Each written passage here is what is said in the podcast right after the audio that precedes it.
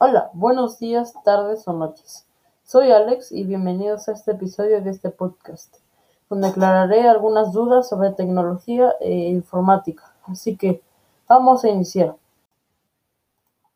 En el primer episodio de este podcast quiero hablar de algunos nombres para algunos componentes de una computadora.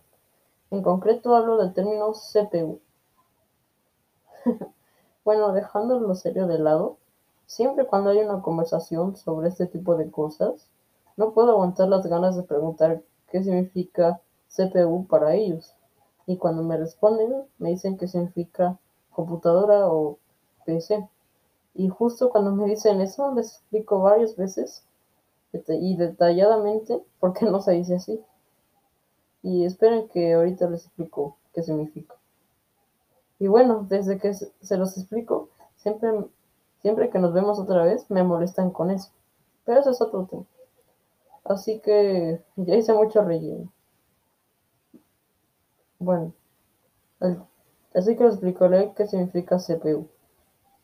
El término CPU se usa para referirse al cerebro de una computadora, por, por decirlo de una manera.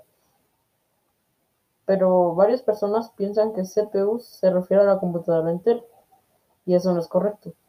Si quieren pruebas, solo vayan a Google y escriban qué significa el término CPU y encontrarán que significa Central Process Unit. Y esto significa en español unidad de procesamiento central. Y ya se imaginarán lo que significa, ¿verdad?